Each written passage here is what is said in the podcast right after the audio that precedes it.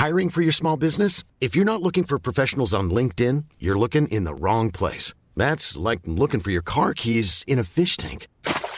LinkedIn helps you hire professionals you can't find anywhere else, even those who aren't actively searching for a new job but might be open to the perfect role. In a given month, over 70% of LinkedIn users don't even visit other leading job sites. So start looking in the right place. With LinkedIn, you can hire professionals like a professional. Post your free job on linkedin.com/people slash people today.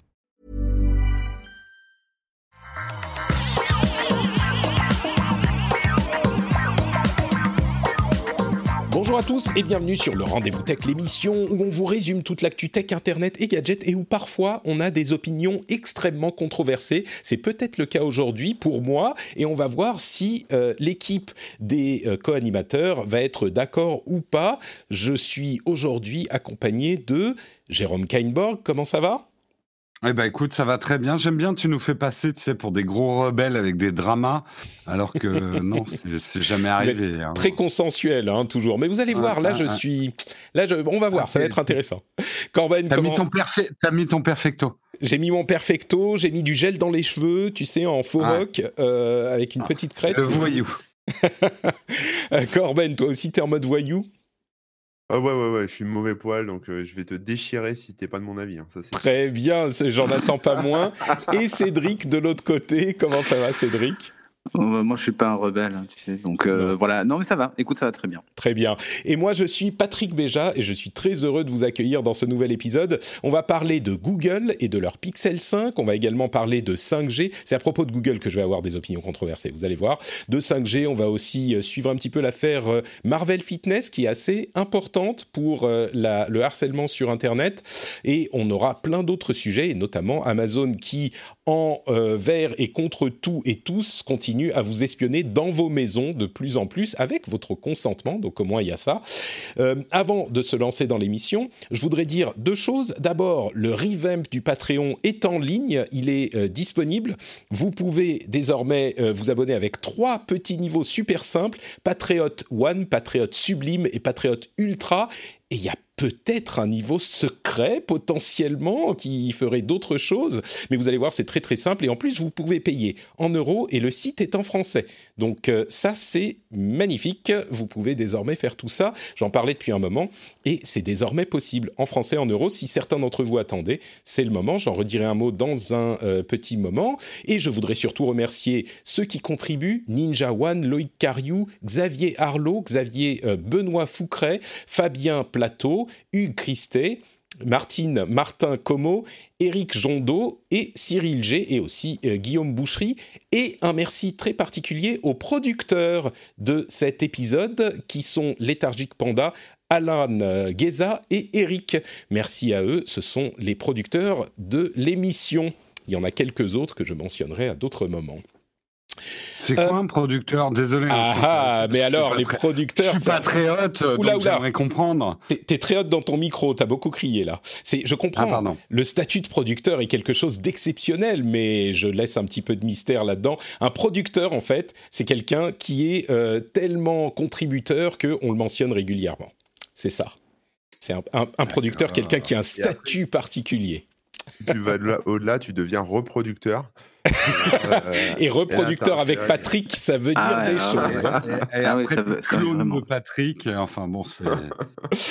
Donc, merci à vous tous. Euh, un petit mot aussi pour dire que euh, Fanny, qui travaille avec moi justement pour euh, créer ces émissions, euh, vous appelle les Fabulous, les trois. Alors, euh, vous êtes les Fab 3, Fab 3 en fait, euh, vous trois, et je pense que c'est tout à fait approprié. Vous êtes euh, assez fabulous.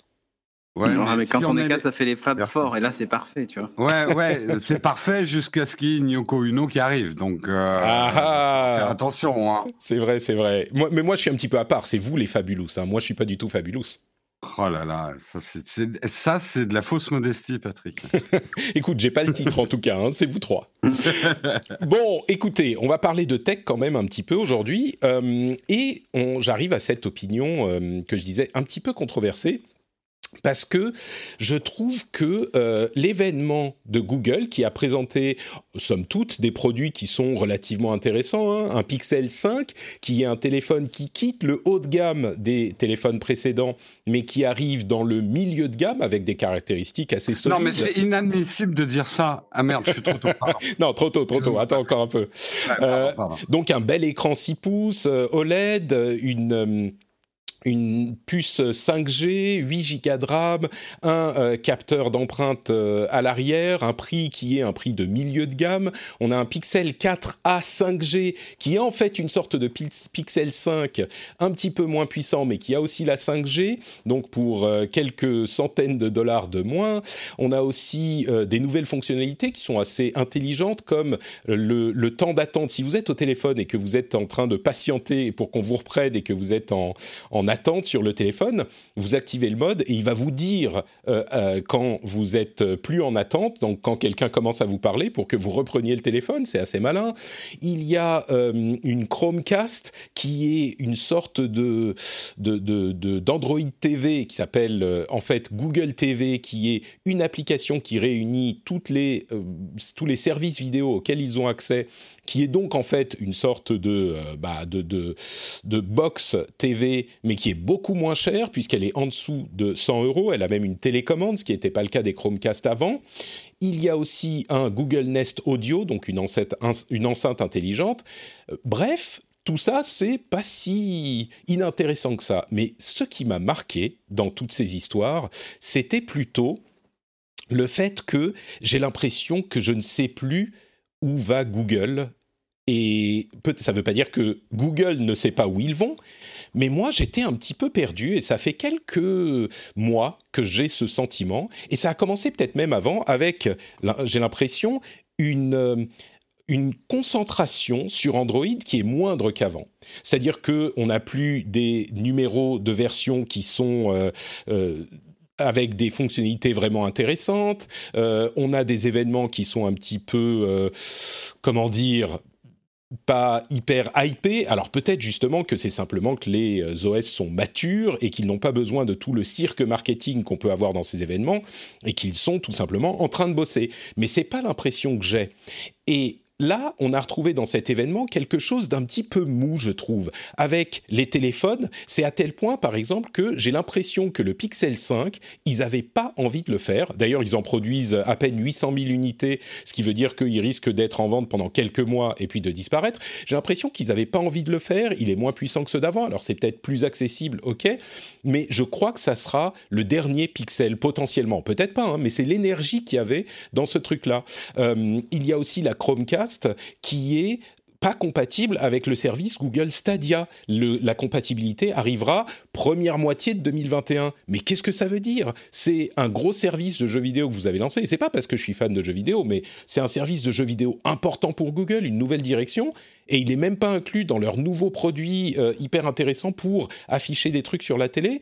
Je comprends pas bien. Euh, Il y a aussi le fait, par exemple, qu'ils aient abandonné leur euh, grande euh, application, leur grand écosystème de VR qui s'appelle Daydream VR. Alors il était laissé un petit peu à l'abandon depuis un moment, il était sorti en 2016, annoncé en 2016, donc ça fait 4 ans, mais là ils l'ont officiellement abandonné. Et même des technologies qui sont plus récentes, comme le fameux euh, système solide de détection de la main sur le Pixel de l'année dernière, eh ben pas un mot, ils l'ont abandonné sur le Pixel de non, cette mais si tu fais la liste des trucs que Google a abandonnés, on fait 4 heures d'émission là. Je suis d'accord. C'est pas, c'est pas, ils ont l'habitude d'abandonner des choses et c'est peut-être quelque chose de sain pour une société de technologie d'essayer plein de choses et, de les abandonner si ça marche pas.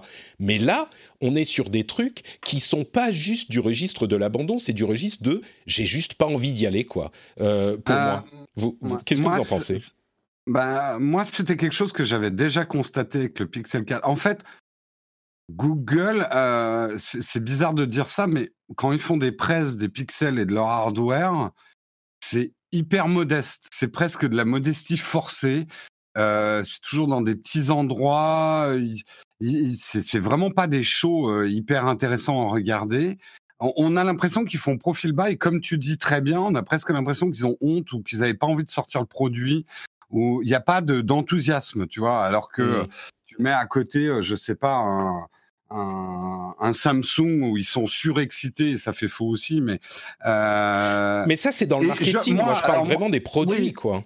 Non, mais même les produits. Mais moi, je pense une chose sur Google. La spécificité de cette année, c'est qu'ils sont pleins dans le viseur euh, pour l'antitrust et que Google ne veut pas paraître. Et quelque part, alors je suppute peut-être, mais le côté Stadia qui est pas bien interconnecté avec leur Google TV. Aujourd'hui, tout ce qui pourrait faire passer Google pour une entreprise pas si concentrée que ça sur tous les marchés, c'est bon à prendre. Euh, Voilà, ils veulent plus, ils veulent essayer de radoucir l'image du euh, Google omnipotent qui est partout dans nos vies, euh, de notre première, de notre première lecture du mail le matin, à chercher une boulangerie à midi, euh, jusqu'à jouer aux jeux vidéo le soir. Tu vois euh, Écoute, si ça c'est si ça c'est l'explication, moi ça me convient, mais j'ai l'impression que c'est plus profond que ça, qu'il y a un manque de, Ouais. de direction. Autant euh, euh, Sundar Pichai était très très fort, j'ai trouvé sur les premières années de sa direction de la société. Autant là, j'ai l'impression que c'est plus qu'ils savent pas où ils vont. Euh, Cédric, pardon, je t'ai Ouais, après, ouais, non, après, je pense qu'il y a un problème de positionnement sur, le, sur, le, sur la gamme Pixel, en fait, depuis le début. Hein. Euh, ils sortent des téléphones. euh, Rappelez-vous, à l'époque des, des premiers hardware Nexus, et les Nexus, ils en ont vendu quelques-uns quand même. Euh, le positionnement était un positionnement un peu à la OnePlus, c'est-à-dire le flagship, entre guillemets, ou presque, euh, à bas prix. Euh, quand la gamme Pixel est sortie, on a complètement changé de dimension et on s'est retrouvé avec des téléphones euh, qui coûtaient le prix d'un haut de gamme chez les concurrents et qui techniquement n'étaient pas au sommet, sauf sur le logiciel, mais en tout cas sur le hardware, n'étaient pas au sommet. Et c'était une vraie problématique. Et cette année, le Pixel 5 quand même euh, est, j'allais dire moins cher, mais oui, il est moins cher que, que, la, version, que la version 4. Et dans les faits, ça se traduit par un, problème de positionnement, c'est-à-dire que on a eu la sensation quand même que ces dernières années, ils voulaient placer la gamme Pixel dans plutôt le, le haut de gamme, et ça peut s'entendre. Le problème, c'est qu'ils vont pas jusqu'au bout de la démarche. Et en sortant six mois plus tard une version A, qui est une version allégée de leur euh, la version light en gros de leur euh, de leur téléphone, on se retrouve avec des gens qui achètent plutôt la version A, qui en plus a l'air parfois plus aboutie. C'est ça qui est incroyable. Mm. Même si les matériaux sont moins nobles, même si tout ce que tu veux, hein, même si le processeur est moins sympa, mais en termes d'autonomie, ils sont meilleurs. Enfin, on a l'impression que c'est le produit fini qui sort en version allégée et qui finalement convient au marché. C'est-à-dire qu'aujourd'hui, les Xiaomi et tous les concurrents vendent des pelles non pas de téléphones haut de gamme, mais de téléphones à 200 balles, les Poco et ce genre de trucs, quoi. Et, et le problème, c'est que Google, en fait, au tout départ avec les Nexus, était positionné un peu sur ce marché-là, des téléphones à, 4 à 350 euros. hein. Rappelez-vous, les Nexus 4. Oui, oui, tout à fait. Ouais, c'était des euh, téléphones abordables. C'était ça, les en fait. Pixel, c'était un changement de gamme en fait pour eux. Ça a Ils été un changement de gamme. Et là, aujourd'hui, en fait, il se, j'arrive pas à comprendre le positionnement. C'est-à-dire que euh, même, même je trouve que le Pixel 4a est trop cher, en fait. Euh, à Ouais. 499 dollars, il est trop cher. Mmh. C'est un téléphone qui, normalement, devrait être aux alentours de au moins 100 dollars de moins, 3,99. Et encore, peut-être même encore moins. Enfin, les- Mm. le- regardez le, le, po- le dernier Pocophone. C'est, c'est, enfin, euh, techniquement, euh, il, il- enfin, il, Ouais. il est, il, est, il est mieux que ça, avec une meilleure batterie, avec, enfin, il y a un vrai problème de positionnement global. Et effectivement, ils vont en produire peu, mais parce qu'en fait, euh, vu le positionnement tarifaire, ils vont en vendre peu. Et la différence logicielle, bah, aujourd'hui, c'est plus audible par le commun des mortels. Mm. Dire, OK, euh, le truc qui te met en attente, machin, les fonctionnalités exclusives de l'appareil photo et tout ça. Enfin, les concurrents ont sorti d'autres choses à côté et ça fait plus rêver, en fait. Et aujourd'hui, en demande- fait, ils n'ont pas honte de les présenter, mais, mais je peux comprendre qu'ils fassent pas la fête pour les présenter parce que quand ils se comparent aux concurrents, bah, Ils sont plus chers et ils font pas mieux, en fait. Je me demande si c'était pas, en fait, c'est c'est un, un reste de ce qu'ils faisaient à l'origine, c'est-à-dire donner une leçon aux autres constructeurs, un petit peu comme Microsoft ça. le fait avec les surfaces, ouais. Ou Intel faisait ça aussi à un moment C'est vrai avec le, le hardware, le hardware de référence, en fait. C'est ça, C'était c'est ça, ça. les Nexus. Et- C'était un hardware de référence et les autres devaient s'aligner sur ça.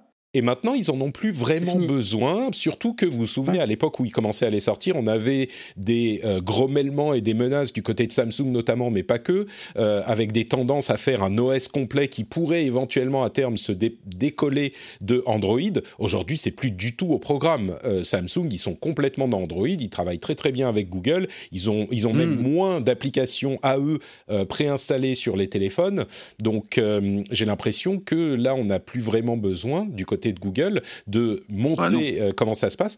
Mais ça va plus loin que ça. Là, tu as très bien résumé ce qui se passe pour les téléphones, mais pour moi, ça va plus loin que ça. Dans tous leurs produits, on a euh, une sorte de... Bah, comme je disais, j'ai l'impression qu'ils n'ont pas envie d'y aller. Quoi. Ils font Google, moteur de recherche incroyable qui marche super bien, qui fonctionne très bien. Euh, YouTube, moteur de recherche incroyable qui va super bien et qui fonctionne très bien, tout l'écosystème de boulot dans lequel moi je vis, hein, je suis euh, Gmail, euh, Google Apps, etc. Donc je suis pas du tout en train de dire que je suis pas un utilisateur de Google, au contraire, moi je suis dans Google tout le temps. Mais tout le reste, ils ont, j'ai l'impression qu'ils le font parce qu'il faut le faire. Mais Corben, on t'a pas. Je crois pas. Je voudrais juste donner la parole à Corben et, je te la redonne après, c'est ouais. non, bah après, je suis un peu de votre avis. C'est vrai que c'est un peu mou. Je, pense, enfin, je sais pas, ça donne en tout cas l'impression qu'ils ont fait le tour de, leur truc, quoi, et que mmh. effectivement, c'était plus le Pixel, c'est plus un showroom pour montrer ce qu'ils savent faire avec Android. Là, on a fait un peu le tour. Il n'y a pas non plus d'innovation de, dingue qui sortent sur Android, etc. Enfin, ça, ça se calme un peu. Donc après, voilà, après là-dessus, je suis de votre avis. Après, il y a cette histoire là de de, début de procès, antitrust, etc. Peut-être que du coup, ils mettent un peu la pédale douce sur certains trucs. Mmh. Ou alors, c'est juste parce que c'est le dernier pixel et, après, ils savent que c'est terminé. Et du coup, ils forcent pas trop. Peut-être. Cédric, tu voulais ajouter quelque chose? Oui, en fait, je pense qu'il y, a aussi un autre truc, c'est les, calendriers. C'est-à-dire que là, on parle de, divisions qui sont quand même séparées chez Google, quoi qu'il arrive, en interne. Hein. et en fait, aujourd'hui, on a un vrai problème de calendrier. C'est-à-dire que euh, l'annonce de ce, de ce Chromecast-là. Enfin, je veux dire, ça fait des mois que ça a fuité, comme le Pixel 5, comme, enfin, ces mm. produits sont dans les cartons déjà, et voire peut-être même prêts à la commercialisation déjà depuis des mois. Et aujourd'hui, en fait, on est face à des problèmes, je pense, de calendrier chez eux, des enjeux, des enjeux commerciaux. Enfin, euh, on le voit là avec la sortie des, des, consoles euh, next-gen, ça va être la baston à Noël. Stadia va, enfin, Stadia va disparaître. et, et, ils, ont, ils ont un vrai souci aujourd'hui de, de stratégie euh, globale, on a l'impression qu'en fait, effectivement, chacune de ces entités a son calendrier hmm. et son objectif, et que malheureusement, ils ne sont pas compatibles entre eux. Et donc, quand on voit enfin, la sortie de, ce, Google TV, euh, qui a l'air vachement bien en plus, hein, très honnêtement, ça a l'air d'être un, un, super produit, mais euh, le service n'est pas introduit, enfin, n'est pas intégré parce que sans doute que Stadia, il bosse sur une, une autre version, tu vois, et que du coup, bah, ça correspond pas au calendrier tu peux comprendre qu'il y ait ces, espèces d'accro et que tu aies la sensation qu'ils n'aient pas envie. Moi, je crois pas qu'ils aient pas envie. Moi, je crois surtout qu'ils n'arrivent pas à faire fonctionner tout en même temps. C'est-à-dire à, accorder leur violon tous en même temps. Et là où, effectivement, on va comparer à Apple, mais euh, là où Apple est fort, c'est que déjà, ils ont, ils ont réglé le problème de périodicité en disant, bah, tel mois, c'est tel produit, euh, voilà comment est-ce qu'on avance. Et je pense que la roadmap, elle doit être très très claire chez, chez, eux. Et donc, du coup, ils savent quand le prochain Apple TV sort, quand le prochain casque audio sort, quand le prochain HomePod sort. Et ils savent, enfin, et, les choses sont synchronisées. Il y a eu un moment de mou aussi chez Apple euh, quand euh, au tout début de l'Apple Watch où on voyait des produits évoluer et d'autres pas évoluer. Il y a eu des problèmes de calendrier, y compris sur le Mac. Enfin, là maintenant tout fonctionne en même temps. Et du coup, on a cette sensation que eux ont envie, avec Big Sur, avec euh, l'arrivée des processeurs ARM et tout ça, que tout est synchronisé. Parce qu'en fait, tout est vraiment synchronisé. Hmm. Mais chez Google, c'est pas le cas. Chez, Google, le, vrai souci, c'est ce problème de calendrier-là. Et Microsoft a eu le même problème euh, au fin des années, de, fin, de la, fin des années 2010, euh, où les produits évoluaient pas ensemble, et ça a donné des échecs comme Windows Phone et, tout un tas de choses. Et là, aujourd'hui, ils ont repris un petit peu la main dessus. La gamme Surface, tout ça. Enfin, on commence à retrouver des couleurs chez Microsoft grâce à cette synchronisation euh, globale en fait. Et je, pense que, ce qui manque aujourd'hui, c'est une vision, une vision globale et, une roadmap euh, globale. C'est possible. On a l'impression qu'ils partent tous dans tous les sens, chacun dans leur coin. Et finalement, la partie Nest, qui est, le gros changement, euh, le gros problème aussi, c'est le, changement de nom des produits tous les ans. Du coup, on ne sait plus qui fait quoi. Enfin, enfin c'est ultra complexe. Il y a aucune. J'ai l'impression que le problème, c'est pas qu'ils aient pas envie, mais c'est plus qu'il manque une vision globale euh, et le fait d'avancer euh, synchronisé en fait. Bah, c'est vraiment oui, cette sensation-là. Google a toujours eu une, euh, une, une- l'un des, l'une des choses qui faisait que ça fonctionnait bien, c'est qu'il y a plein de petites équipes indépendantes qui font les trucs de leur côté, et ça a ses avantages et ses inconvénients. Au minimum, je crois qu'on est euh, effectivement dans une période où ça a plutôt des inconvénients, même si les Oui, voilà. inconvénients pour une boîte pour Google, pour une boîte comme Google. Ça reste relatif, hein. Euh, ça reste une Oui, boîte sûr, énorme avec énormément Mm. de choses qui font très très bien.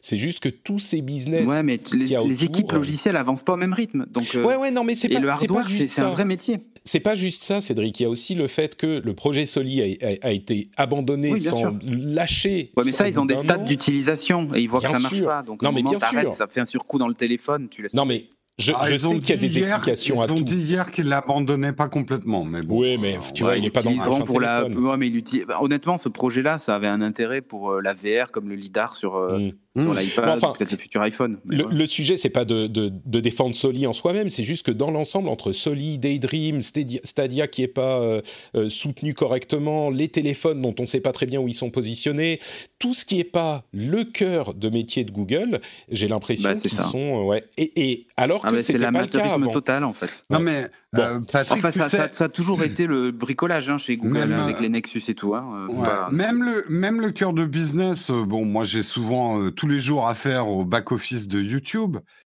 Ça ne bouge plus. Mm. Euh, ils sont lents à faire des changements. Là, ils viennent de changer les trucs de live. C'est dix fois plus catastrophique qu'avant.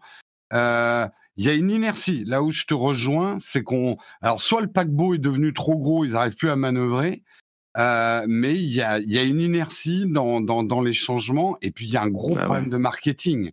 Ils ont Ah oui, pas, une pas direction marketing Ouais. qui dit euh, non, bah ça on le sort l'année prochaine parce que là regarde le, le, le, le Google 4A 5G. Alors déjà le nom bonjour. Euh, Bon. c'est quoi ce truc? Il est différent du 4A ou enfin rien n'est clair. Ouais. Et le 4A, consommateurs, il est sorti il n'y a pas longtemps en plus. Tu vois. oui, Enfin, en je veux dire, on parle, on parle de 2-3 de, de, deux, trois mois. Mmh. C'est complètement Ouais, ouais. illisible. Bon. Mais c'est pas qu'ils aient pas envie, sinon ils l'auraient pas sorti. Mais c'est juste que c'est pas Mm. lisible, quoi. Au moins, vous n'êtes pas complètement pas d'accord avec moi, donc euh, je pense qu'il y a un fond de, non, non. de euh, vérité. Mais je pense que c'est pas un Et- problème de motivation. Je pense que c'est ouais. plus un problème, problème d'organisation interne. Quoi. Euh, et c'est c'est une tendance, enfin une analyse en tout cas qu'on commence à voir ici et là. Donc euh, bon, j'espère que l'année prochaine les choses seront inversées. Euh, donc voilà. Bah, accessoirement, on n'a pas énormément parlé des produits eux-mêmes, mais c'est pas très grave. Je pense que la chose intéressante dans cette présentation, c'était cette analyse-ci plutôt que de détailler euh, les caractéristiques techniques de chaque produit.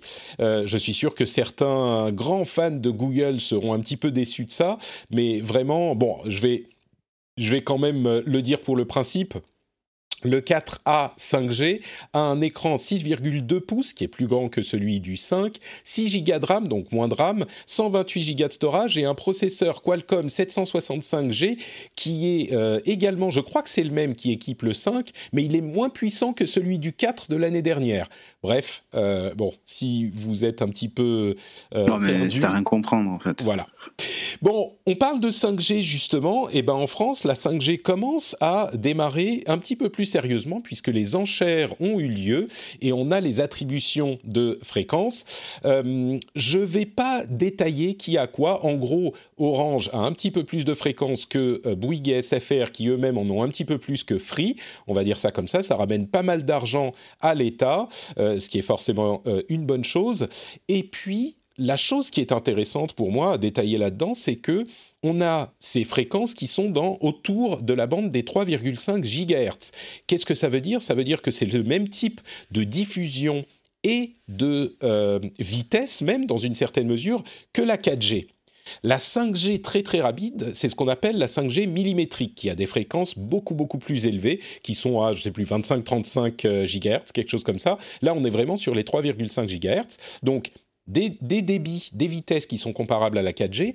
La chose qui est vraiment différente et qui est intéressante, parce que les débits de la 4G sont quand même pas trop mauvais, c'est que la millimétrique et la classique ont un temps de latence qui est beaucoup plus faible. Et donc, même la 5G, qui n'est pas la plus rapide, bénéficie de cette euh, amélioration de temps de latence. C'est-à-dire que la communication se fait plus vite, même si le débit de données est pas plus important.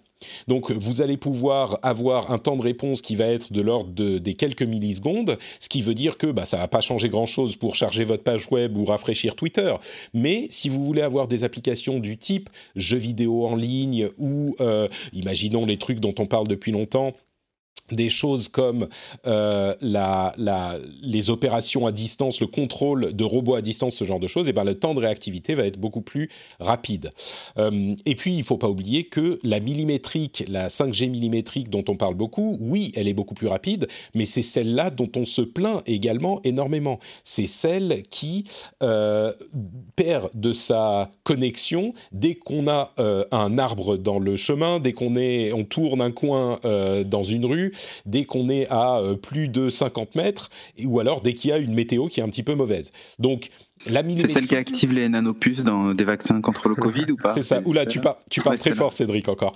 Ah, pardon, pardon. Oui, c'est exactement celle-là. Ah, Donc celle qu'on a, elle est, elle est, euh, elle est euh, tranquille. Elle, elle, n'a pas les nanopuces euh, Covid. Ah ok, ok, Donc, ça, va. ok, je suis rassuré du coup. Bon. Mais du coup, bon, les enchères ont été établies. Il va y avoir les enchères pour d'autres choses un petit peu dans quelques semaines, quelques mois. Mais en gros, le déploiement va commencer en cette fin d'année et puis début d'année prochaine la 5G en pratique, dans euh, utilisable, c'est pas avant, euh, on va dire, un an dans certains endroits. Mais euh, du coup, est-ce que vous avez des espoirs ou des commentaires sur cette 5G Cédric, je sais que toi, tu es très intéressé par les télécoms. Ouais. J'avais testé déjà l'année dernière la, 5G avec, avec Bouygues. Mmh. Euh, justement, où on, pilotait à distance une, une, voiture télécommandée qui était à plusieurs kilomètres de là et, euh, et en fait, le, avec un casque VR, en fait, et, et, le but c'était d'arriver à piloter une voiture en 4G et une voiture en 5G. On faisait la course.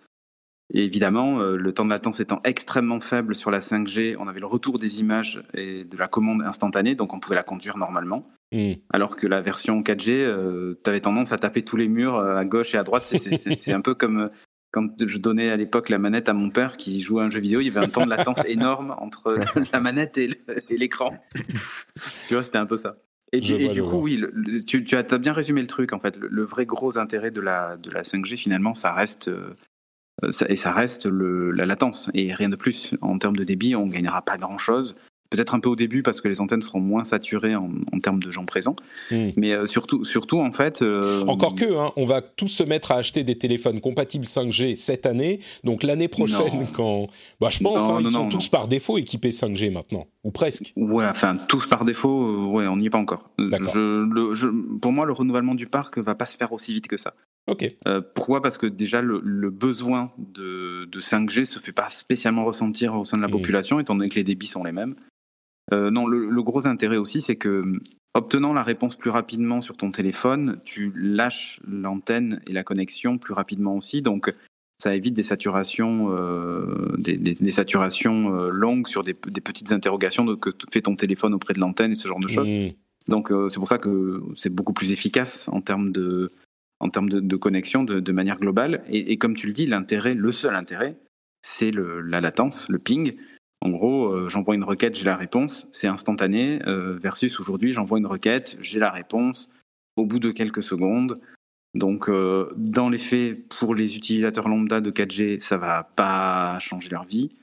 Là où ça va être vraiment cool, c'est quand, pour le business en tout cas, enfin pour les métiers, quand tu vas euh, avoir un médecin sur le terrain qui va pouvoir euh, voir à travers les yeux d'un autre euh, grâce à des lunettes, ce genre de choses, mmh, dans des opérations, ce genre de trucs.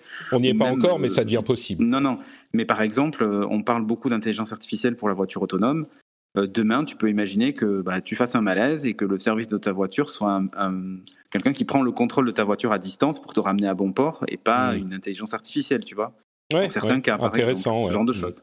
C'est le genre de choses qui devient possible. Cassim nous dit dans la chat room sur Twitch euh, qu'il est d'accord avec moi, donc forcément je lis son commentaire. Euh, ce qu'il dit, c'est que la plupart des smartphones, en, même au-dessus de, enfin tous les smartphones au-dessus de 300 euros en 2020 auront la 5G et ont la 5G.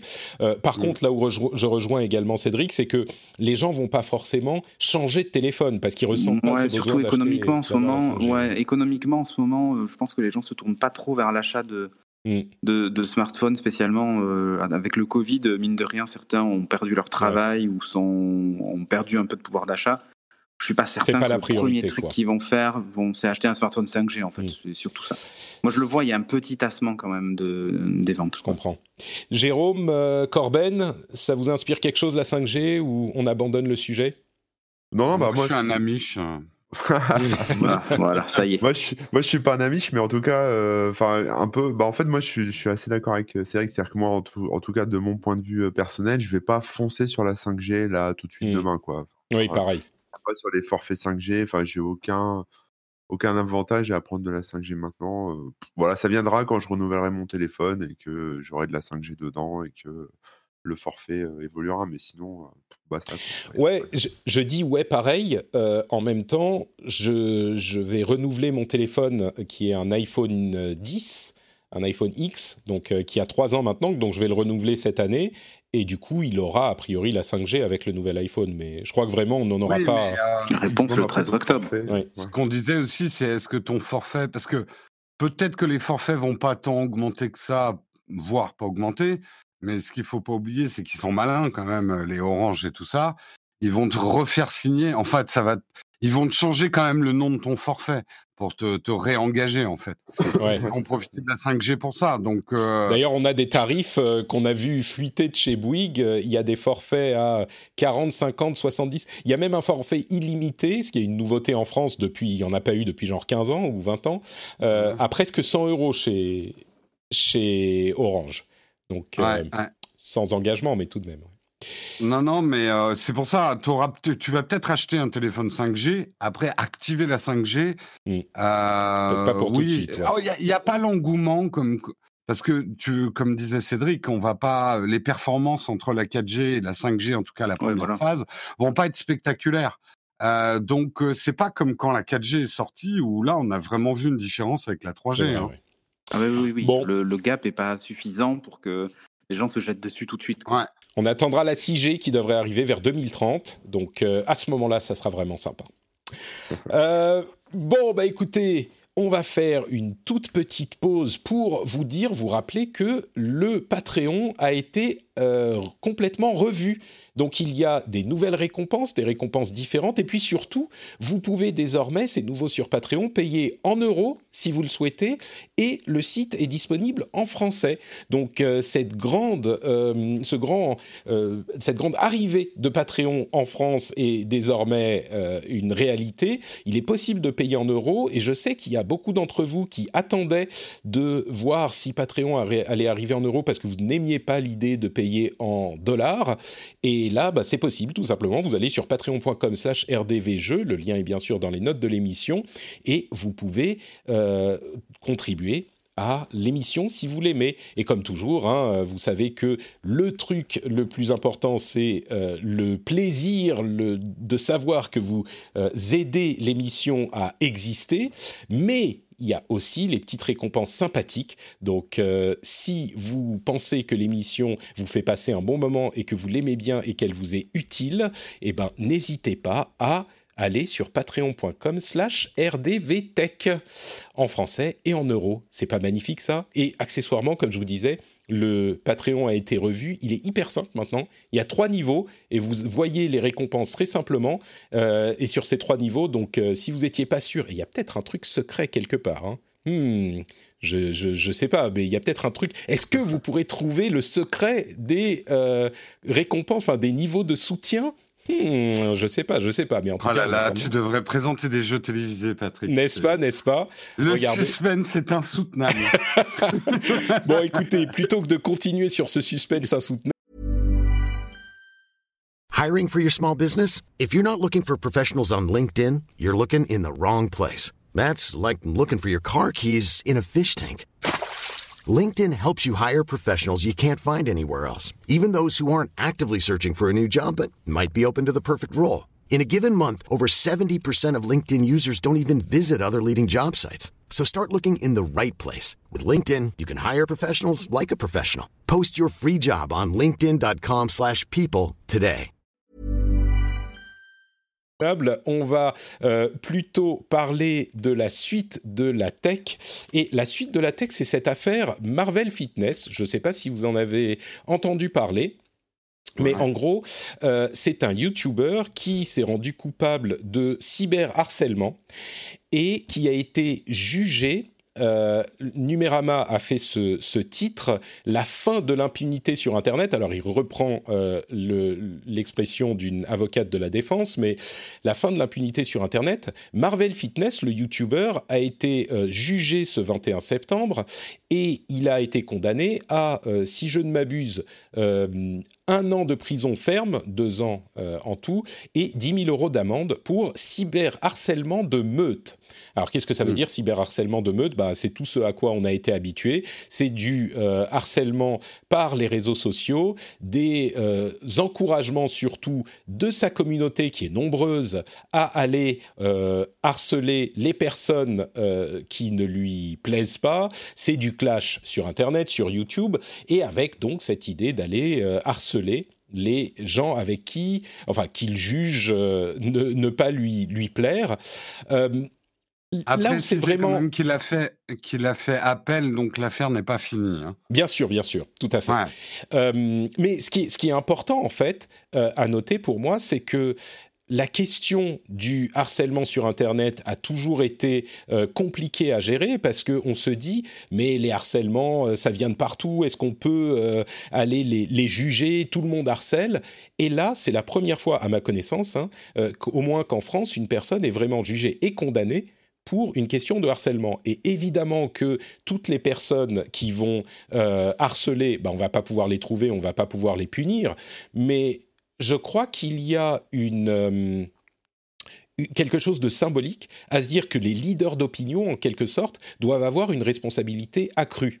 Euh, et bien sûr, il y a appel, la chose n'est pas finie, et d'ailleurs, les harcèlements ne se sont pas arrêtés après la condamnation.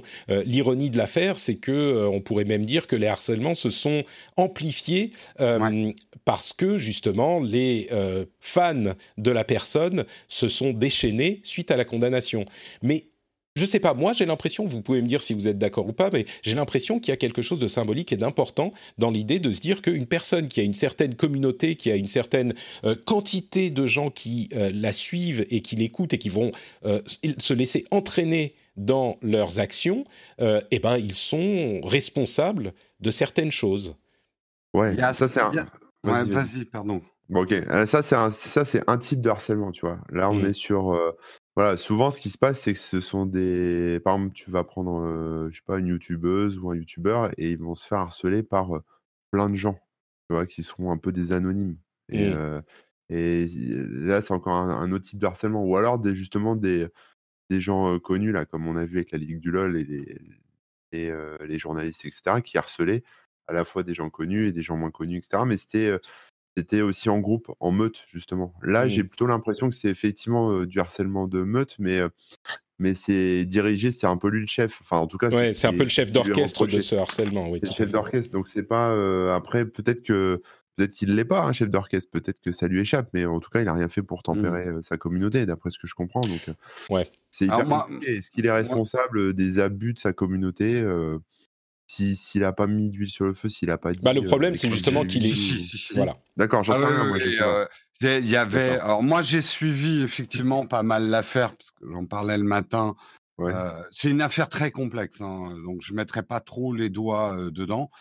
même si c'est très clair qu'effectivement il y avait de l'appel et même du. Enfin, il motivait ses troupes entre guillemets euh, qu'il appelait le Wakanda d'ailleurs, tu vois, il y avait vraiment, euh, il a, il a orchestré euh, une, une, colère de meute. Ce qu'il y a d'intéressant aussi dans le jugement, c'est qu'il y a un début de reconnaissance, même si il y a, y a, une responsabilité pénale de n'importe qui qui harcèle n'importe qui, même l'anonyme, même le petit soldat euh, qui, euh, dans son armée du Wakanda, euh, va insulter une des une des victimes. et ben, ce qu'il y a d'intéressant qui a commencé à être dit, et j'espère que ça va se poursuivre, c'est que elle aussi, elle a une responsabilité, que elle aussi, elle devrait faire de la tôle ou en tout cas avoir une amende. C'est-à-dire, il y a, comme dit Patrick, ce qu'il y a de très bien, c'est que les influenceurs commence à y avoir voilà des responsabilités de l'influence. euh, dans, dans ce procès, mais aussi on commence à voir la responsabilité des suiveurs. Les petits soldats qui veulent jamais avoir de responsabilité, qui disent ah mais moi j'ai fait ça parce que le chef il a dit de faire ça. Euh, bah ça peut pas marcher comme ça. Le harcèlement, euh, justement, que tu sois le meneur de troupes ou le tirailleur, tu as une responsabilité. Et ça, j'ai trouvé ça intéressant. Disons, ce qui est notable, c'est que lui, il est condamné. Les tirailleurs, justement, ils sont pas du tout, ils sont pas du tout. Non, mais la, la, défense, la défense, en tout cas, le, le procès s'est permis. Enfin, en tout cas, il y a une ouverture dans le sens où ils ont dit, on ne s'interdit pas de faire des procès sur toutes les personnes. Mmh. qui qu'on a parce que c'est quand même une affaire qui dure depuis 4-5 ans. Hein. et il y a, y a je sais plus combien de pages de procès, de tweets que les gens envoyaient, des menaces de mort, 50 000, poussés au suicide. Il y a même des mecs qui ont balancé des trucs sur une bagnole sur l'autoroute, sur, sur une des influenceuses, ah provoquant quasiment un accident. Non, c'est une histoire lourde. Au début, moi, quand j'ai entendu parler de cette histoire, j'ai fait ouais, ouais c'est un petit drama. Et en fait, non, quand tu, suis vraiment l'affaire, c'est sordide. Hein, c'est mmh.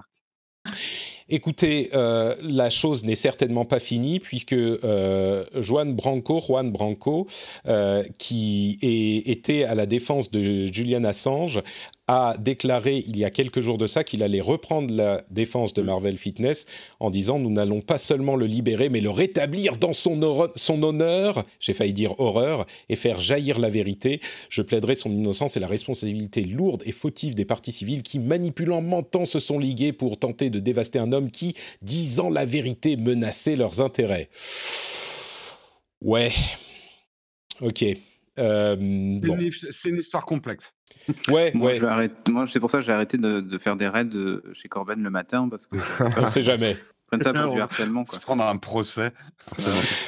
Bon, il y a d'autres sujets complexes, euh, comme par exemple, là, j'en parlais un petit peu il y a quelques temps et j'ai des articles relatifs à ces sujets dans la newsletter, donc euh, n'hésitez pas à aller vous abonner si vous voulez le meilleur de ma veille dans, la, sur, dans votre adresse email, dans, dans votre boîte mail, mais il y a une vraie préoccupation sur les élections américaines chez les réseaux sociaux. C'est pas juste une question d'élection, mais les réseaux sociaux ont multiplié les déclarations et les annonces selon lesquelles ils allaient euh, mettre en place des, euh, mesures de crise pour les jours et les semaines qui vont suivre les élections. Pourquoi? Parce qu'il y a une vraie crainte que euh, le président américain Donald Trump et son équipe ne nient la validité des élections. On l'avait déjà évoqué, comme je le disais, mais donc il y a eu des annonces de euh, Twitter, de Facebook, de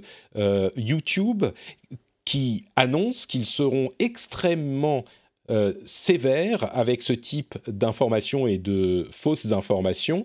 Euh, si l'équipe, il, ne mentionne pas l'équipe de Donald Trump, mais clairement, il est leur cible. Si l'équipe de Donald Trump euh, tente de nier la validité du résultat des élections, pour le cas où il perdrait, évidemment, hein, s'il gagne, on imagine bien qu'il va faire la fête, mais s'il si nie la validité des élections, ils vont mettre en place des mesures drastiques, et c'est important parce qu'on a la crainte que ça crée une situation plus qu'instable, voire euh, des personnes mal intentionnées ah, qui voilà, je, prenais des gants, mais oui, ça peut dégénérer et devenir violent. Mais, mais c'est vraiment intéressant parce que ils ont tous prévenu en fait. Et hum, du coup, bon, il est, un des éléments invraisemblables, c'est que on prenne cette euh, crainte au sérieux. C'est pas juste quelque chose de tout simplement euh, fantaisiste. Le plus vraisemblable, c'est qu'on parle des États-Unis, quoi. En fait. C'est ça. Mm. Mais l'aspect tech, c'est vraiment le fait que les euh, les, tous les réseaux sociaux sont en train de mettre en place des cellules de crise pour gérer la situation au moment où elle pourrait se faire jour. Donc euh, voilà, je voulais le mentionner comme ça, on n'a pas besoin de passer beaucoup de temps dessus.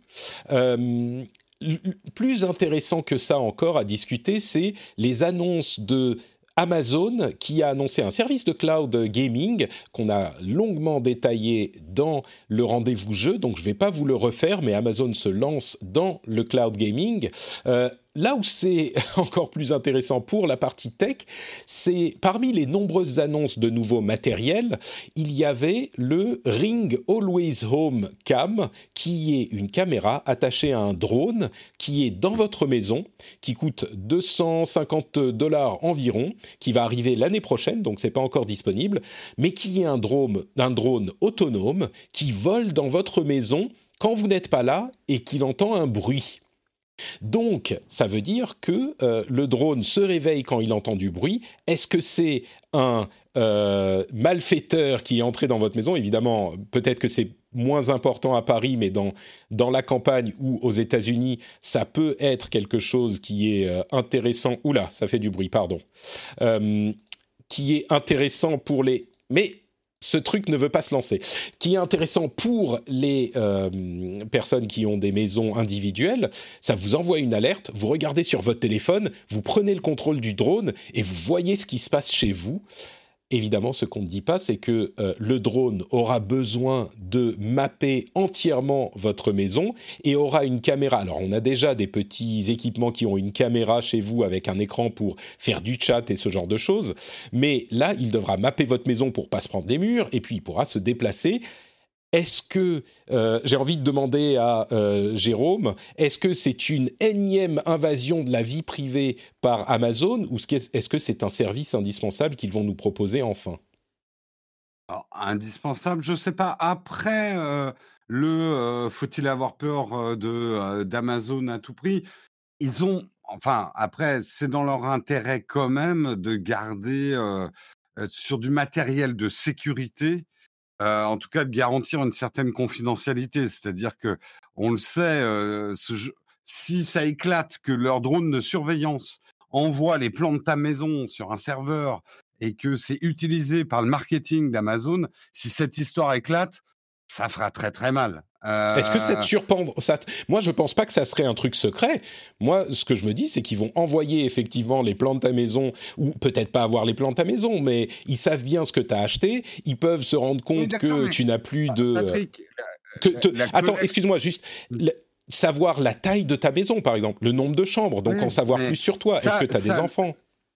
Oui, mais la collecte de données, c'est une chose pour le bon fonctionnement des appareils et tout ça c'est plutôt l'exploitation de ces données qui peut être dangereuse. Et le stockage et la sécurité de ces données. C'est les deux dangers la, collecte de données, n'importe quel appareil, comme un drone de surveillance, a besoin de collecter des données pour fonctionner. Non, mais moi, pas fonctionner sans le plan de ta maison. Tu, tu, comprends pas ce que je vis, Jérôme. Moi, je pense qu'ils ont déjà inclus dans leur euh, dans leur contrat d'utilisation que euh, certaines informations non spécifiques vont être envoyées à Amazon et utilisées dans leur écosystème. Euh, ça va pas être ah un tel est dans sa dans sa chambre euh, de telle heure à telle heure. Ça va être plutôt, il y a tant de pièces dans la maison et donc on peut déduire des choses sur toi, non?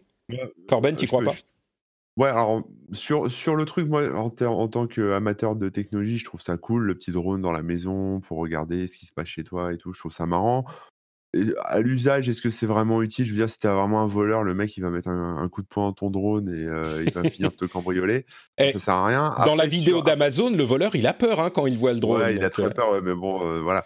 Après, sur, sur ce que tu dis, Patrick, je pense pas que ce soit sur les plans de la maison, tout ça. Par contre, là où ce serait pas con, c'est de reconnaître les objets qu'il y a chez toi et te dire tiens, il y a ci, il y a ça, donc je peux peut-être pouvoir lui proposer ci ou ça. il, a une télé de telle taille, oui. ouais, pas forcément, mais tu vois, il pourrait, je sais pas, passer devant ton, ta bibliothèque et voir les bouquins que tu as et du coup te faire une suggestion d'autres bouquins en reconnaissant les caractères sur les je pense, livres. Je pense que ça, ça nécessiterait quand même des autorisations très spécifiques, mais ouais. Après, on peut s'imaginer, mais bon.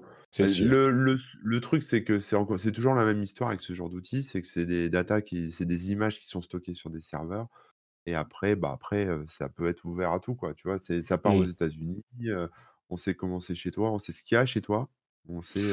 mais ça veut dire qu'en gros, il y a un facteur d'acceptabilité euh, du fait que ce soit Amazon, on, est méfiant. Si c'était Ring, mais qui appartenait pas à Amazon, on se poserait peut-être moins la question. Ah bah évidemment, euh, il y a dans la chatroom, Meskid, Meskid nous dit les robots aspirateurs mappent déjà la maison. Mais oui, bien sûr. Le problème, c'est pas tellement la technologie, c'est pas tellement le fait que le mapping soit fait. C'est ce à quoi euh, faisait référence Jérôme c'est pas le fait que le mapping soit fait qui est, le vrai gros problème. Voilà, l'exploitation et la sécurité des données. Mm. Euh, sur la sécurité, je suis moins moins inquiet que, que Corben, mais sur l'exploitation, c'est le métier d'Amazon d'avoir des données sur nous et de nous vendre. Et peut-être que ça sera super. Peut-être que tu seras content qu'ils puissent savoir que tu as besoin de mm. papier toilette et qu'ils t'en proposent. Hein, c'est possible. Oui, mais enfin, ce que tu veux, c'est avoir le choix aussi. Mais mm. ce que je veux dire, c'est que c'est là où Apple est assez rusé, parce que tous les produits Apple font de la collecte de données aussi. Mais là où Apple a plutôt bien fait passer son message, et je suis pas là pour dire s'il est vrai ou pas, mais Apple te dit une grosse partie des données qu'on collecte pour le bon fonctionnement des appareils reste sur votre appareil. Euh, et c'est là ce que pourrait faire Amazon, en tout cas pour des caméras de surveillance et tout ça, dire bien sûr qu'on a besoin de collecter les données de votre maison parce que sinon le drone il se prend les murs mais ces données, une partie est chiffrée, reste chez vous, ne va pas sur nos serveurs. Enfin voilà, donner des cautions sur sur où va, comment est sécurisé les données et la garantie, parce que moi personnellement, j'ai vraiment pas envie qu'un objet que j'ai mis pour la sécurité de ma maison soit exploité commercialement par Amazon. Donc je veux la garantie qu'ils ne le fassent pas. Pour au moins leur faire un procès s'ils le font. Ouais, mais, mais, en vrai, vous regardez aujourd'hui les Amazon Echo, ce genre de ce genre d'appareil. Les polémiques que l'on a, c'est sur le fait qu'un opérateur humain puisse entendre une mmh. conversation privée. Ouais. Le reste, en fait, le fait que vous demandiez, fassiez des requêtes dessus et que Amazon vous propose des produits, dans les faits, ça choque personne, en fait. Donc demain, ce drone-là, sa fonctionnalité première, ça va être la sécurité.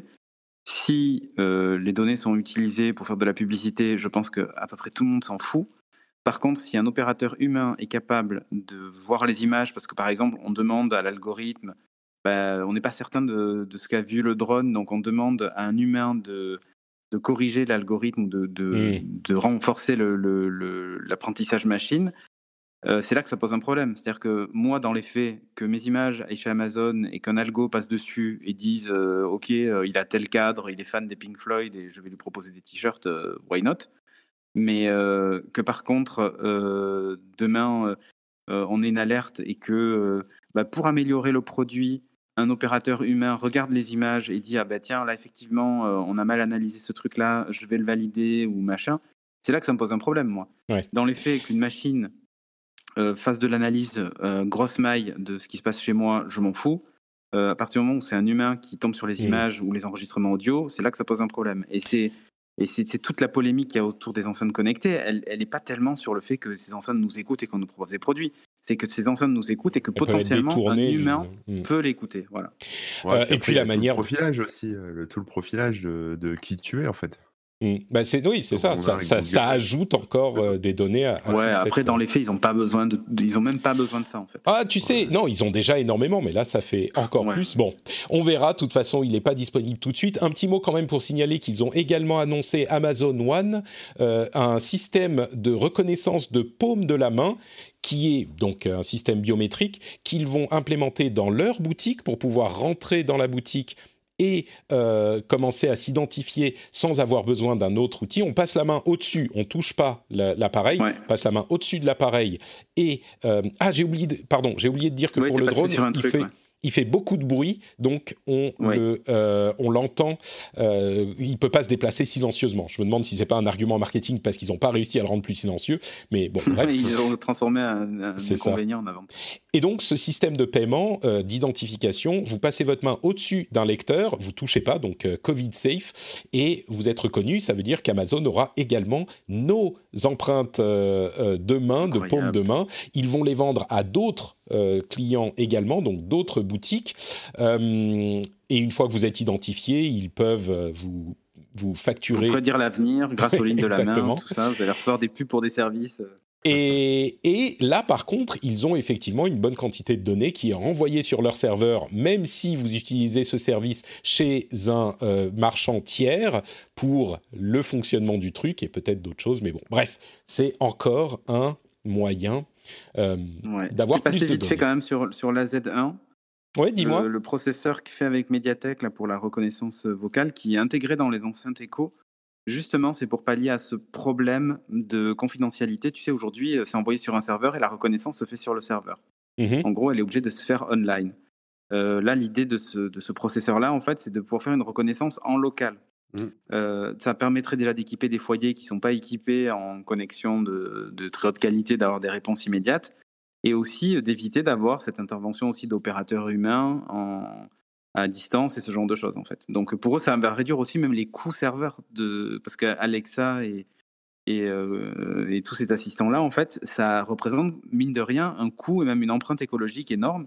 Donc on, on déplace le, la partie finalement reconnaissance et calcul chez l'utilisateur. Et ça, c'est aussi, euh, c'est aussi un gros changement pour, euh, pour le Mm. service, en tout cas. Euh, quelques infos en plus. Euh, Instagram et Facebook et Messenger s'intègrent de plus en plus et tout le monde est d'accord pour dire que ça permettra à Facebook de ne pas pouvoir se conformer à une demande de séparation des différentes entités si elle arrive un jour. Euh, donc voilà, ça je le mentionnais comme ça en passant. Spotify Match Group qui fait différentes apps de matching entre comment s'appelle de dating.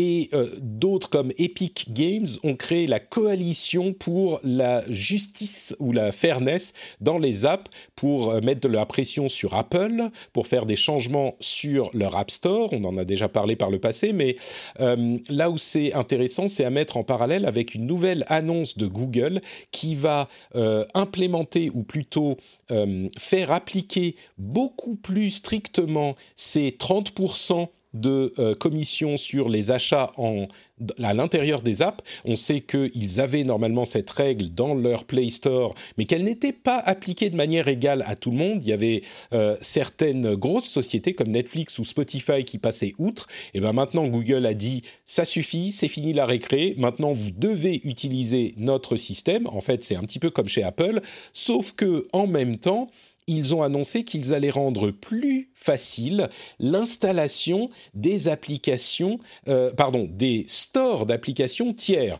Donc il y aura peut-être un système de validation, peut-être qu'il faudra avoir eu une app qui s'est très bien vendue sur l'App Store et qu'on soit un développeur reconnu et qu'on fasse valider son store chez Google. Ça, c'est moi qui l'imagine, hein. mais en tout cas, il sera possible de très facilement installer des stores tiers. Contrairement à ce qui se passe aujourd'hui, il faut euh, euh, désactiver certaines protections du, sur le téléphone pour le faire, donc ça peut faire un petit peu peur. Euh, c'est peut-être une solution qui est qui sera acceptable pour tout le monde, hein, c'est possible sur euh, dans le monde Bah, d'Android. là, pour le coup, antitrust, c'est vraiment ça, en fait. Là, je rejoins Jérôme sur son analyse de départ sur Google. Là, pour le coup, cette histoire d'installer les stores supplémentaires, c'est on est clairement dans, dans, pour éviter un démantèlement total. Quoi. Bah, en tout cas sur Android, une séparation Sur Android, euh, exactement. plus, plus importante. Et justement, l'Union européenne est en train de discuter de manière de gérer ces problèmes euh, d'application et de monopole sur les stores d'applications.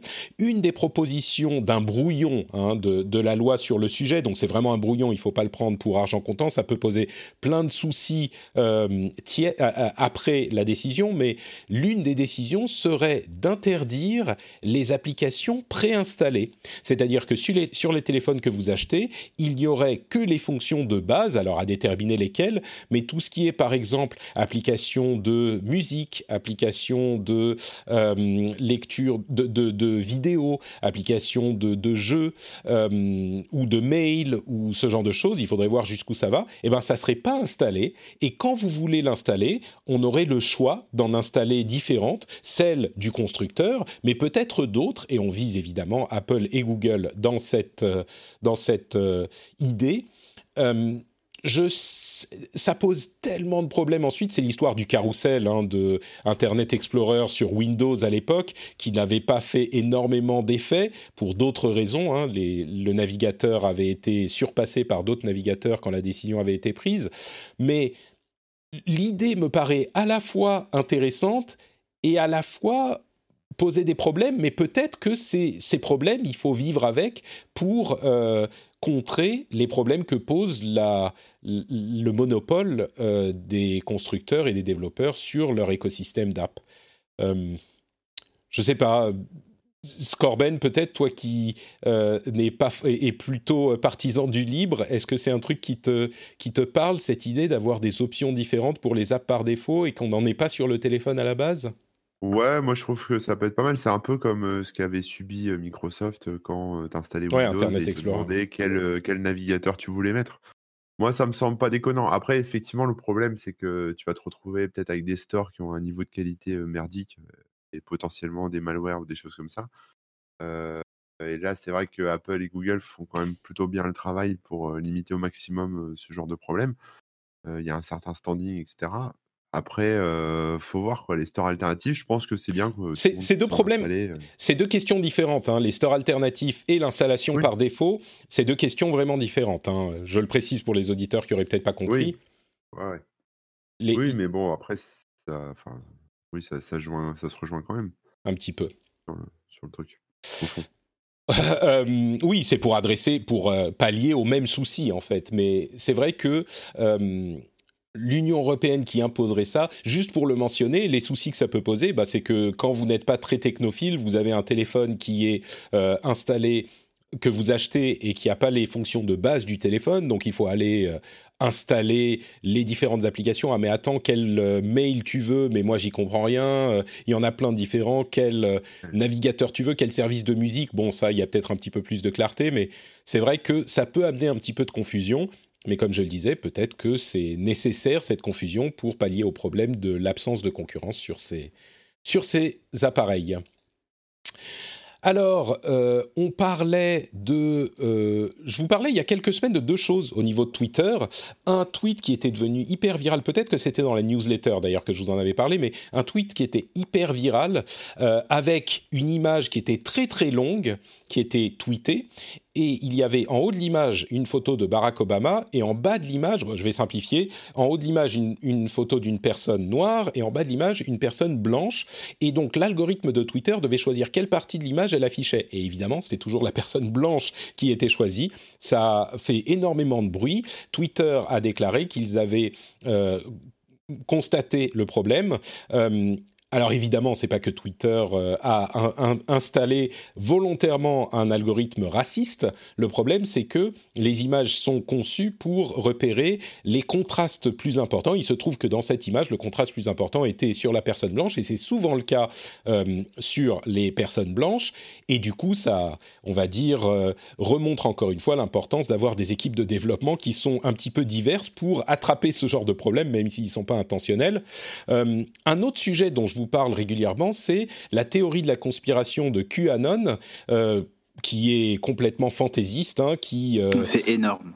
Et ce qui est intéressant, c'est que énormément aussi, et c'est incroyable. Et eh ben, ah oui, oui, oui il y a tout ça, enfin. Et exactement, exactement. C'est des, des, conspirations absolument invraisemblables et complètement ridicules, souvent d'extrême droite, euh, même toujours d'extrême droite.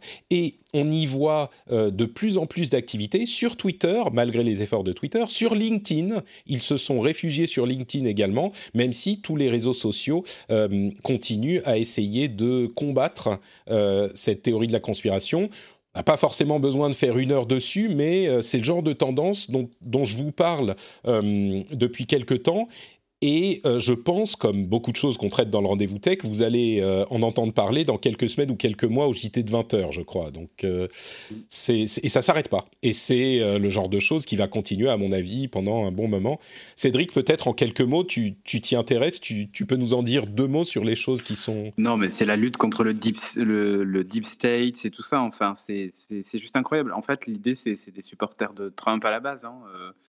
Ça, nous, vient de 4chan et et l'idée derrière tout ça, c'est qu'en gros, ces gens-là, alors c'est en train de, vraiment de s'importer en Europe, parce que mmh. ça vient vraiment des États-Unis, cette mouvance-là. Et pendant un moment, d'ailleurs, il parlait beaucoup de, Boris Johnson, qui était notre Trump européen, hein, finalement, pendant la crise du Covid et tout ça. Et justement, ils expliquaient que ils essaient de lutter contre l'État profond. Ça serait un État dominé par des gens qui qui, euh, en gros, va endormir la population, euh, euh, nous abreuver de, de, de, fausses informations, que voilà, que le, le Covid c'est pas une c'est pas une maladie, enfin ce genre de choses. Bref, c'est un peu tout. C'est toutes les pires théories. conspirations de l'histoire euh, qui ça. se réunissent ensemble. C'est du niveau de euh, les, les puces 5G injectées par les virus, si vous voulez. Sauf que cette idée est une des nombreuses conspirations de la galaxie QAnon. Euh, Oui, c'est ça. et, et les autres sont tout aussi euh, sont tout aussi euh, affabuleuses, enfin sont tout aussi. Ça. Quand ils avaient Ouais. commencé avec le Pizzagate, c'était euh, l'histoire d'un réseau pédophile dans une pizzeria. euh, à New York, c'était- ouais. Je sais, à New York, ouais, ou dans le New Jersey, je Ou- sais plus, mais. ou dans le New Jersey, ouais, je sais plus, mais, mais où en gros, euh, euh, y compris Larry Clinton, euh, participait à des à à de, de la traite d'enfants et ce genre de choses. En fait, c'est- complètement euh, Là, idiot. là où. Mais, il y y a- mais en vrai, il y avait un vrai. euh, Enfin, il y avait un ça part d'un fait divers qui est transformé, modifié. C'est un peu comme chez nous, toutes les théories du complot. À chaque fois qu'un islamiste euh, radical se fait, euh, enfin, euh, fait parler de lui, où on dit, bah, comme par hasard, il avait sa pièce d'identité sur lui, comme par hasard. Enfin, vous savez, toutes Mm. ces théories-là à la con. Et bien, en fait, c'est- vraiment le, le cumul de, de toutes ces choses-là pour en faire une théorie euh, du complot euh, global et qui, euh, voilà, par, par des fois des raisonnements complètement absurdes, euh, arrive à faire croire aux gens ce genre d'informations. Là, Et là où il mélange absolument tout, en fait. C'est juste incroyable. Là où c'est dangereux et le phénomène se nourrit de lui-même, c'est justement avec les algorithmes de recommandation des réseaux sociaux. Et à partir du moment où tu vas commencer à lire sur une théorie, euh, un complot un peu croustillant, va te nourrir d'autres.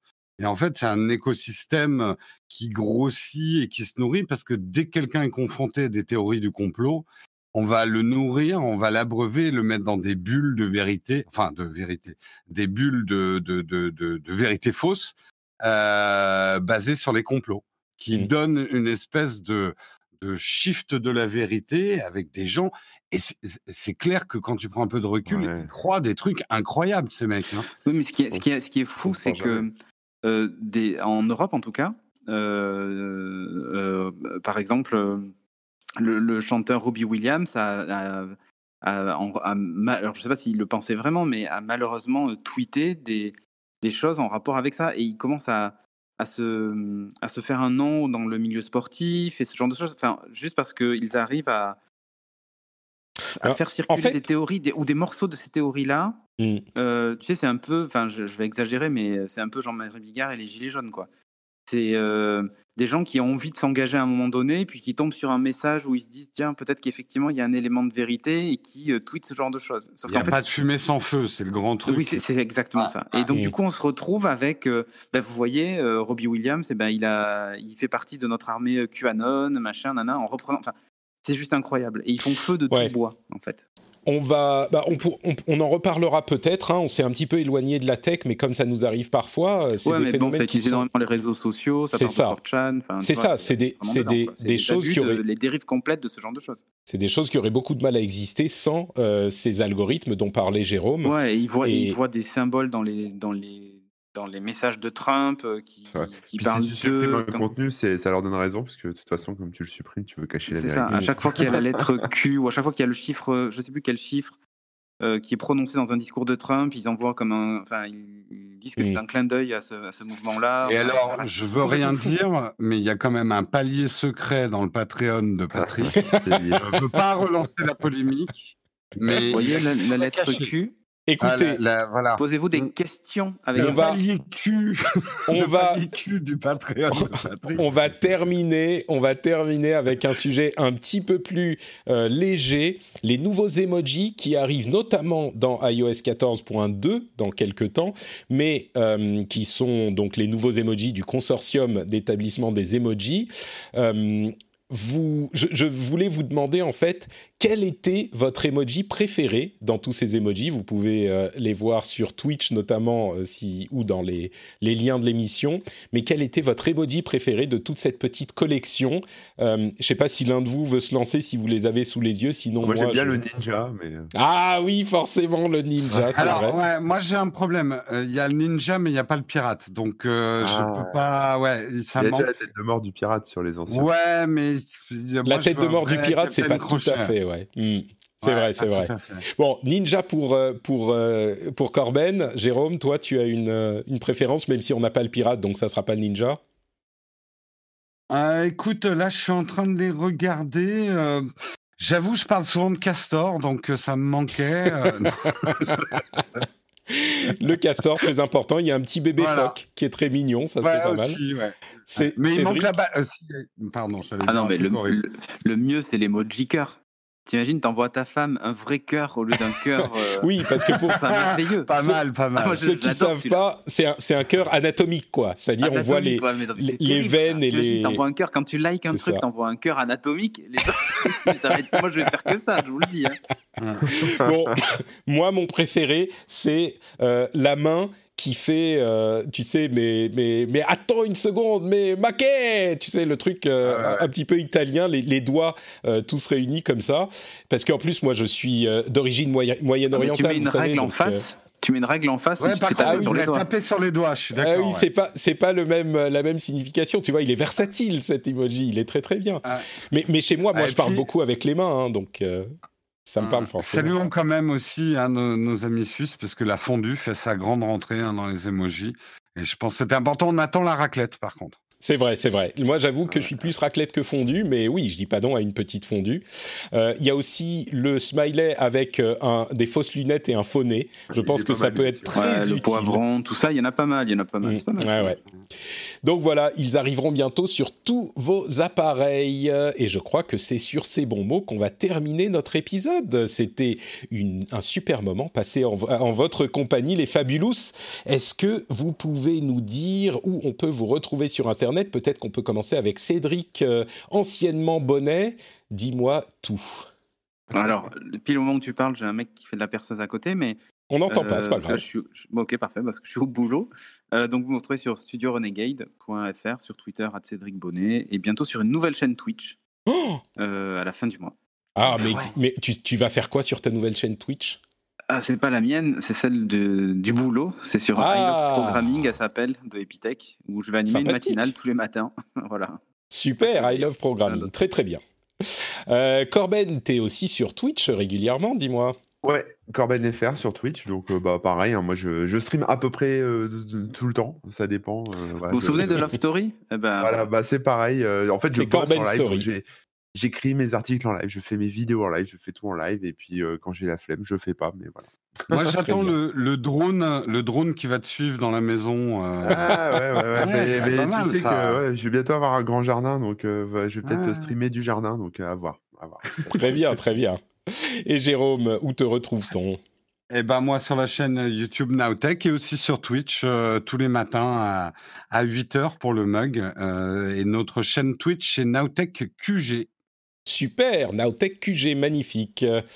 Euh, pour ma part, alors avant que je dise où vous pouvez me retrouver, Il y a euh, un cul dedans, je dis ça, je dis Ouais. rien. oui, oui, non, mais t'as tout compris, voilà. Voilà, J'étais voilà. en train de Bon, eh. la même chose. il y a un Q et il y a un G. hein. Euh, et donc, euh, on- on- une- maintenant qu'on a fait le point, euh, je vais parler de l'after show. C'est quoi l'after show? Bah, si vous êtes, euh, si vous avez accès au Discord étendu, si vous êtes patriote Le qui a accès, non? Non, mais c'est encore plus chaud. Non, non. Si vous avez accès au Discord étendu, eh ben, on va, après l'émission, faire un after show qui sera disponible pour tous les patriotes, où on va discuter, c'est un petit peu plus détente. Euh, on va discuter tous ensemble, enfin, ceux qui souhaitent nous rejoindre.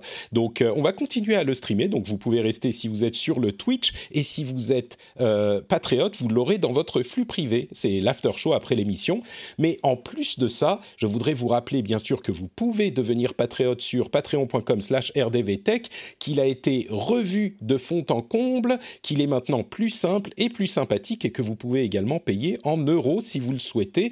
Il y a d'ailleurs une procédure pour euh, payer en euros si vous êtes déjà abonné au Patreon. Vous pouvez le faire euh, directement. En fait, ça se fait pas automatiquement, mais vous pouvez le faire si vous le souhaitez. Donc euh, la procédure est détaillée sur Patreon. Je vous mettrai le lien vers l'article et la vidéo où je détaille ça dans les notes de l'émission. Et euh, si vous voulez me suivre, moi, c'est Patrick, Note Patrick, j'ai oublié mon nom, Note Patrick sur les réseaux sociaux ou notepatrick.com pour avoir tous les liens la newsletter, Twitch, YouTube, euh, tout ça. Et le Discord, c'est sur euh, notrepatrick.com. D'ailleurs, le Discord, il y a une partie publique qui est accessible à tout le monde pour discuter des derniers épisodes et on s'y amuse beaucoup. Je vous remercie de nous avoir écoutés. Euh, je vous donne donc rendez-vous dans une semaine pour un nouvel épisode merveilleux. Ciao à tous